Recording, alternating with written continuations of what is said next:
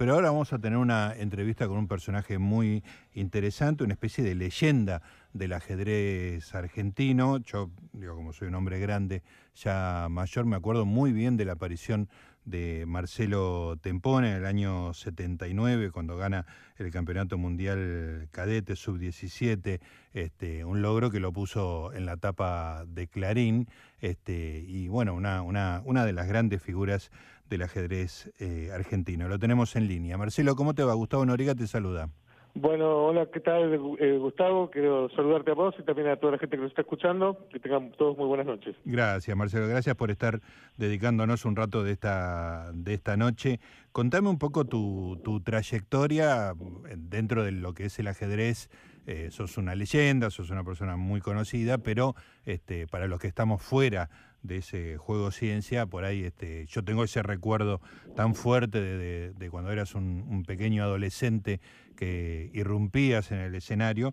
Contame un poquito tu carrera. Bueno, sí, en efecto yo fui eh, campeón eh, argentino de, todas las edades, infantil, juvenil, eh, cadete, que fui campeón mundial también, que es lo que vos recordás, y después también salí campeón argentino de menores de 26 años y también de mayores. Mm de absoluto, digamos. Así que En el año 87. Y actualmente soy campeón argentino de, senior, de mayores de 50 años. Mira, o sea que siempre cada en tu en tu franja etaria eh, fuiste campeón. Sí, sí, sí. Creo que eh, si no soy el único jugador argentino que salió campeón en todas las edades, no sé por ahí hay algún otro, pero seguro que no más de uno más. Claro, sí, sí, sí. No, evidentemente no es un no es un logro muy muy habitual. Ahora, este, lo que debe haber sido para, para tu vida la, la conmoción de salir campeón a una edad tan temprana, ¿no? Con todas las inseguridades, con todo el terremoto que es la adolescencia. Vos estabas ahí en, en Francia consagrándote campeón mundial. cuándo arrancaste a jugar eh, ajedrez, Marcelo? Yo arranqué a jugar, eh, a mover las piezas a los 8 o 9 años. Ajá. Pero recién a los 11 eh, eh, me hice socio de un club y ya empecé más o menos este, a jugar un poquito más eh, seguido, digamos. Pero aprendí a mover las piezas a los ocho, ocho y pico. ¿Y, quién fue el motor? casualidad por completo. ¿Cómo, ¿Quién fue el motor de, ese encuentro con el ajedrez? Bueno, yo aprendí de casualidad, moviendo las piezas con... Eh, yo tenía tíos y, primos en Mar de Plata. Sí. Y tenían hotel. Entonces en el hotel había un muchacho que jugaba al ajedrez y bueno, yo aprendí ahí mirando cómo jugaba con, con mis primos y mi tío. Y aprendí a mover las piezas. Pero después cuando vine a Buenos Aires, eh, el tío por parte de mi mamá, eh, y él ya jugaba al ajedrez, era un aficionado que tenía bastante idea, y al ver que yo había empezado a jugar, entonces este, me apoyó y me empezó a llevar este, a, a, jugar eh, a algún club, empecé a jugar en el, club argentino, también jugaba en algunos bares. qué lindo. era chiquito y me llamaba mi mamá o mi tío. qué lindo. Marcelo, ¿y en qué momento eh, vos, por ahí con menos conciencia, porque simplemente jugabas, pero tu familia se dio cuenta de que el nene jugaba a un nivel que ya era otra cosa, digamos, ¿no? Sí, sí, sobre todo mi, mi, tío, pues ya te digo, porque mi, mi, mamá y mi papá nunca jugaron al ajedrez, no sabían nada. Sí. por supuesto me apoyaban, pero no no no tenían no, sabían nada de, ajedrez. De qué se trataba, claro. este, pero pero se veía que vos eras distinto, digamos, que no era solamente un hobby, sino que No, no, claro, claro, sí, sí. En la medida aparte creo que después de los eh, 13, 14 años ya ya se estaba pintando como para eh, jugar bien, se había ganado el infantil. Sí. En ese momento creo que eran los juegos Evita. Ah, mira. Mm, Claro, eso que se jugaban en Embalse Río Tercero. Claro, eso sería 73, 74. Algo así, claro. claro 73 yo tendría entonces ahí 11 años, yo sería claro. 62. Claro, ahí está. Escúchame, Marcelo, y más allá de, te enseñan, mover las piezas, hay, un, hay toda una parte de, de estudio, digamos, que no, no sé si lo tuyo fue intuitivo o te pusiste a estudiar más seriamente cómo era el tema, estudiando... Sí, algo hay que estudiar. Yo, eh, en realidad, cada vez hay que estudiar más ajedrez, porque ahora eh, es más difícil todavía eh, la parte del estudio por la computación, que agregó mucho más material. Claro. Pero yo siempre fui, en realidad, el defecto que tuve fue que fui un poco vago para estudiar. Fuiste vago. Me gustaba mucho jugar, pero me resultaba un poco pesado estudiar mucho ajedrez. Por supuesto estudiaba algo, pero no, quizás si hubiera estudiado más, eh, hubiera este, tenido mejores performances. ¿no? Claro, Mm. pero bueno, Pero bastan- no. bastante lejos llegaste sin dedicarte demasiado al estudio. Sí, claro, claro. Ahora, fíjate vos que de grande estudio más ajedrez que de chico. Mira, ahora estudias más, claro. Sí, Este, porque ahora me, me, me gusta más, qué sé yo. Pero de pronto de chico uno por ahí le, le aburre un poco el ajedrez, por más que por más que sea ajedrecista, ¿no? Claro, claro, claro, porque Sí. era, era la algo parte que... del estudio, no la parte de jugar, que de competir, que es hermosa, sino la parte del estudio que, el que en, en el ajedrez es un poco técnica, es un poco densa esa Claro, parte. claro, entiendo.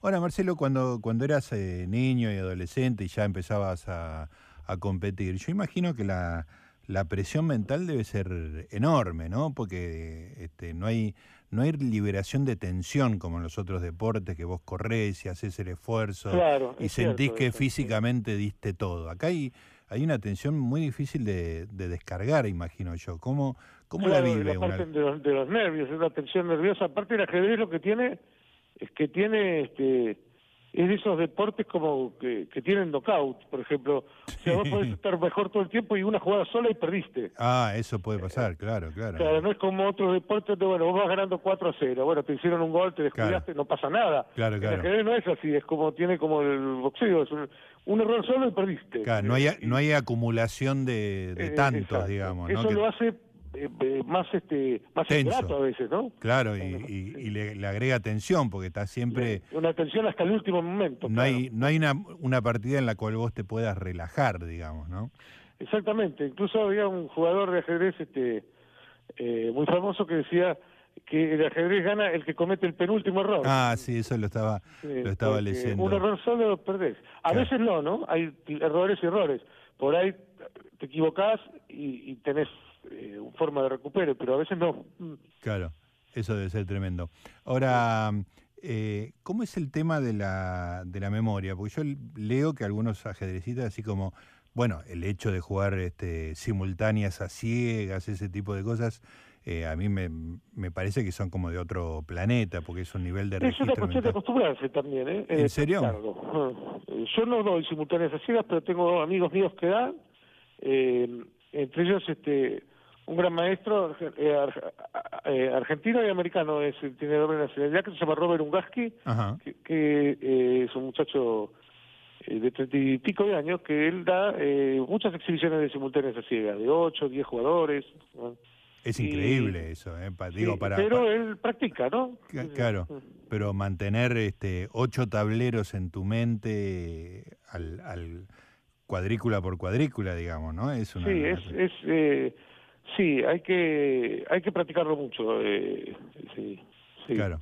¿Y a vos, vos no lo haces porque no es tu fuerte la memoria o porque no te nunca, interesa? nunca me interesó, no, no Claro. hacerlo, pero Claro, es como una habilidad particular. una partida ciega sí te puedo jugar, pero ya Claro. ponerme a jugar tres o cuatro, la verdad que no. Claro. Tengo que practicar para hacerlo. Claro, claro, sí, sí, sin necesidad, digamos, ¿no? Sí. Sí, pues, sí, pero en realidad es interesante también, ¿no? Que yo acá el, acá el, hubo un jugador que se llamaba Miguel Naidov que tuvo el récord mundial de eso. Claro, sí, sí, justamente después vamos a hablar con el autor de una biografía de, de Miguel Naidov. creo que dio más de 60 simultáneas a ciegas. Sí, eso, eso, digamos, es una locura, No, ¿no? perdón, no, no sé, 40 y pico, 46 Bueno, simultáneas. es Es, cual- impresionante, sí, Cualquier, para mí cualquier número arriba de dos me parece un milagro, así que No, pero 40 y pico realmente es parece una inhumano, ¿no? locura. Sí. Sí, sí, como una mente absolutamente... Porque tenés que acordarte de todas. Todas, claro, en, en- en posición por posición de las de todas las No, piezas. cuando digamos. alguna termina, tenés que acordarte que esa terminó. que eso también es- claro, no Claro, seguir porque jugando una que claro, terminó. que claro. hay un tablero que, que ya no está y Claro. es, es realmente difícil, sí. Impresionante. Ese número es impresionante. sí.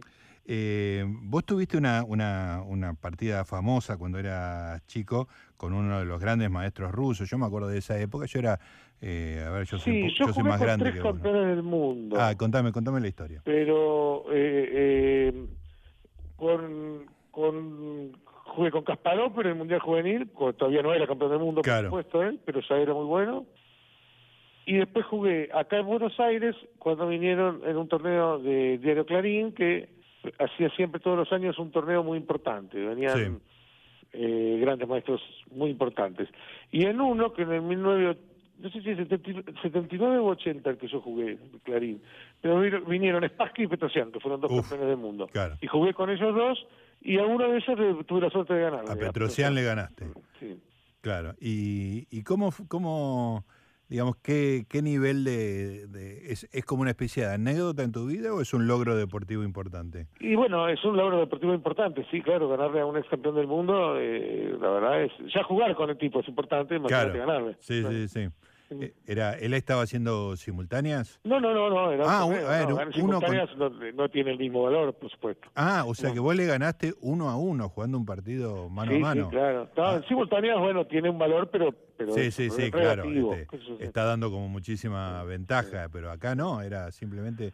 Le ganaste no, acá era un torneo de, de, 14 jugadores, o, sí, creo 14 jugadores, todos contra todos. Claro, espectacular. Claro, en el torneo, ojo que yo salía en el torneo eh, antepenúltimo, ¿no? Pero, eh, sí, pero era un torneo que jugaban. Sí, sí, 10 de los, de los 14 jugadores eran eh, top, top 20 del mundo, entre ellos dos, dos ex campeones mundiales. ¿no? Claro, sí, sí, sí. Eh, elite. el hecho de ganarle a uno para mí fue eh, una cosa este, muy importante. Y además no era... es lo mismo empatar, empatar dos veces con un o empatar con dos que ganarle a uno. Claro es muy difícil ganarle a esos jugadores. Exactamente. Empatar siempre en ajedrez siempre es posible. Es una posibilidad porque hay una forma de ir al, a, la, a, las tablas, ¿no? A, que quede estancado todo el... Claro, no es que eh, empatar igual con un jugador así también tiene su mérito, pero no, es, eh, no es comparable con ganarle. Es muy difícil a esos jugadores ganarle, porque tienen eh, innumerables recursos. Claro, absolutamente. Marcelo, Cuando se quedan peor, resisten de formas increíbles. Marcelo, eh, yo tengo los recuerdos de, cuando vos eh, irrumpiste y todos estos nombres que vos mencionás son nombres que yo que no apenas sé mover las piezas y leí un poquito del libro de Roberto Grau cuando, cuando era chico porque estaba en casa. Este, sí, una gran obra esa. Sí, armó un libro hermoso que me dio, mm. me dio mucha felicidad, pero ahí quedó, digamos, no, no me dediqué. Pero me da la sensación de que el ajedrez en esa época, estoy hablando de la década del 60, 70, tenía un peso más grande del que tiene ahora. Bueno, llegó a la cumbre con la con, con Bobby Fischer. Esa, claro, Fischer le dio mucha mucha importancia ¿no? Lo, hizo muy, sobre todo con el tema de ser americano y de los campeones rusos y claro, había como un desafío y todo eso, claro, claro, exactamente. este y una personalidad muy muy excéntrica. Muy importante, sí, le hizo mucho mucho bien al ajedrez, a Fischer al ajedrez. el ajedrez en ese momento prácticamente aparte eh, era considerado deporte profesional, pero eh, se ganaba muy poco dinero y mucho sacrificio, y Fischer hizo que el ajedrez eh, económicamente mejorara muchísimo. Ah, mira, lo puso en otro nivel, digamos, de, claro. de vidriera, ¿no? Mm. Ah, muy interesante. Gracias a él y, que él este, ponía, exigió un montón de cosas este, y le hizo muy bien para, para todos los jugadores, ¿no? Eh, que vinieron después de él. ¿Lo viste, estuviste en partidos de, él? no, no tuve la suerte, bueno, estudiarlo sí, pero no tuve la suerte de conocerlo ni, ni de jugar con él, ¿no? Mm.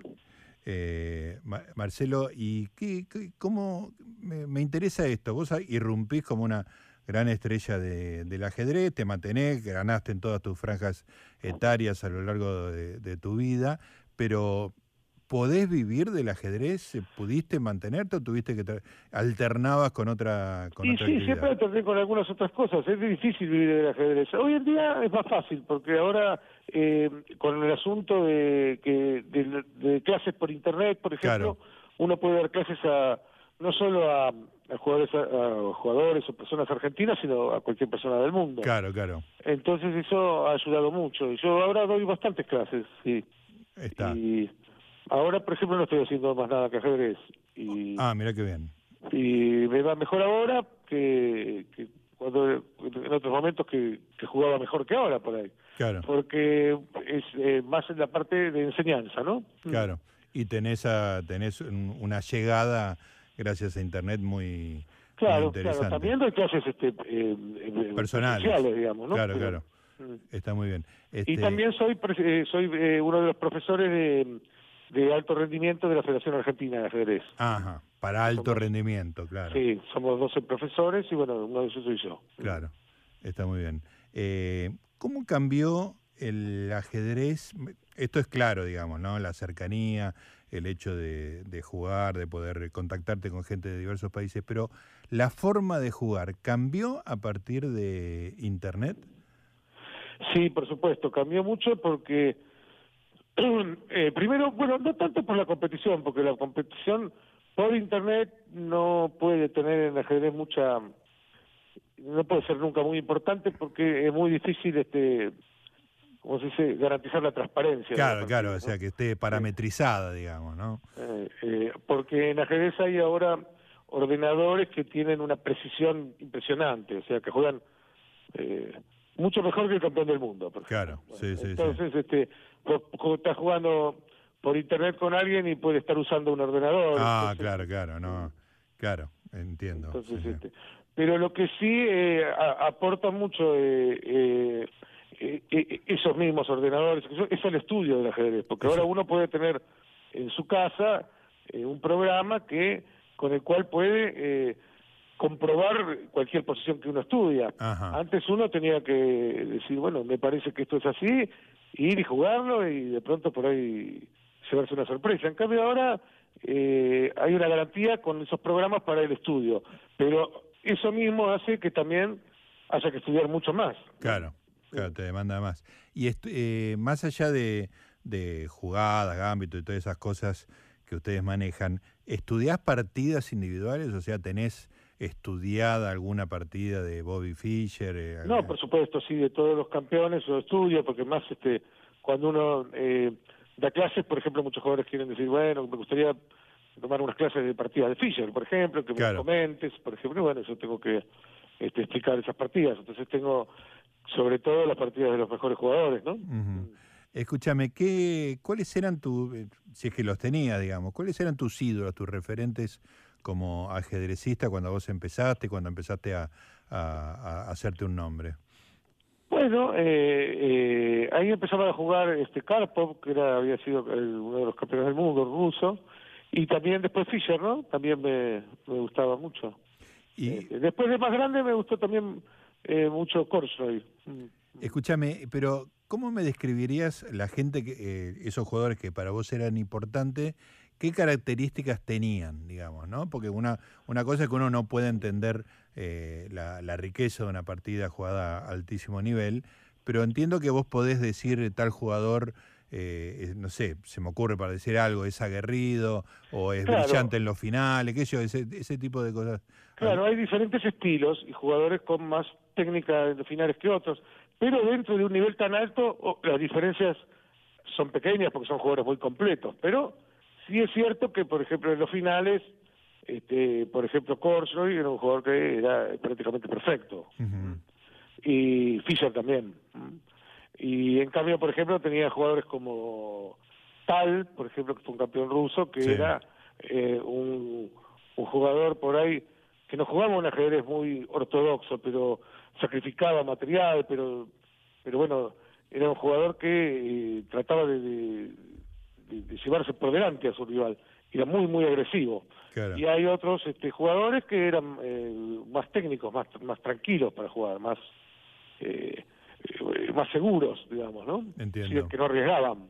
Claro. Eso depende, creo que más de, de la persona en sí mismo, ¿no? De su carácter. Claro, eso te iba a decir que hay una correlación con la, la personalidad de cada uno se refleja en el juego. En el se nota la personalidad del jugador, en su estilo. ¿Y, ¿Y cómo describirías tu propio estilo?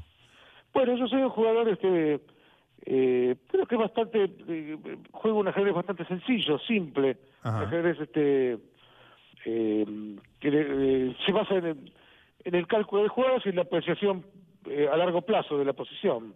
¿Qué sé yo? Como un ajedrez mm, del estilo, por supuesto, eh, como como eh, como discípulo digamos de Capablanca no de Capablanquino digamos sí ah Capablanca tu tu referencia mi referencia no tanto quizás como el jugador que yo más admiro sino el que lo, lo el que lo eh, identifico más con mi propio estilo. Claro, perfecto, entiendo. normalmente uno tiende a admirar más a jugadores que juegan distinto que uno, ¿no? exactamente.